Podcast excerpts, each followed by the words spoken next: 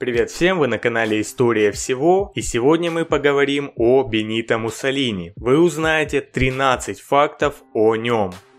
Поехали! Факт номер один. Так как отец Муссолини увлекался политикой, он был назван в честь Бенита Хуареса, известного мексиканского политика и реформатора, которого также называли мексиканским Джорджем Вашингтоном. Другие дети в семье были названы по такому же принципу. Факт номер два. Отец Муссолини был ярым социалистом, часто брал участие в митингах и выступал на них с речью. Также был республиканцем с националистическими замашками. Под влиянием отца Бенита тоже тоже становился социалистом. Факт номер три. В школе маленький Муссолини был неуправляем. Уже в первый год обучения отличился в школе тем, что пырнул ножом мальчика. После этого был переведен в другую школу. Но и там Бенито часто вступал в драки и проявлял свою жестокость. Факт номер четыре. В 1902 году, чтобы избежать военной службы, переезжает в Швейцарию, где посещает различные социалистические мероприятия, на одном из которых познакомился с Лениным был в то время радикальным марксистом.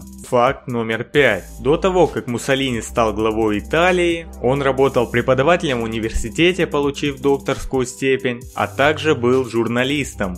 Факт номер 6. В молодости Муссолини придерживался идеологии социализма, атеизма и пацифизма. Он даже организовал митинг против войны в Ливии, но как мы уже знаем, что с годами его взгляды радикально изменились. Факт номер 7. Во время Первой мировой войны Муссолини писал, победа Германии означала бы конец свободы в Европе. Необходимо, чтобы наша страна заняла позицию, выгодную Франции. И кстати, из-за этого был уволен с поста главного редактора газеты «Аванти». Факт номер 8. 27 октября 1922 года начался многотысячный поход на Рим сторонников фашистской партии. Напомню, что приверженцы фашизма, чернорубашечники, были милитаризированной группой группировкой. Потому Виктор Эммануил III, который был в то время королем Италии, испугался развязки гражданской войны и пошел на переговоры с Муссолини, которого в тот же день назначил премьер-министром. Факт номер 9. Муссолини был создан специальный трибунал безопасности государства. Данная служба занималась сугубо политическими репрессиями и была нацелена на уничтожение всех остальных политических партий, кроме фашистской, что и собственно и удалось сделать. Факт номер 10. В феврале 1922 года, во время визита в Пул, Муссолини назвал славян низшими и варварскими и заявил, что легко пожертвовать 500 тысячами славянами ради 50 тысяч итальянцев. Также издает некоторые указы против смешения рас. Однако все же колеблется в своих взглядах по поводу расизма. То заявляет, что он расист и антисемитист, то говорит о невозможности определения расы и вообще, что чистых рас не существует существует.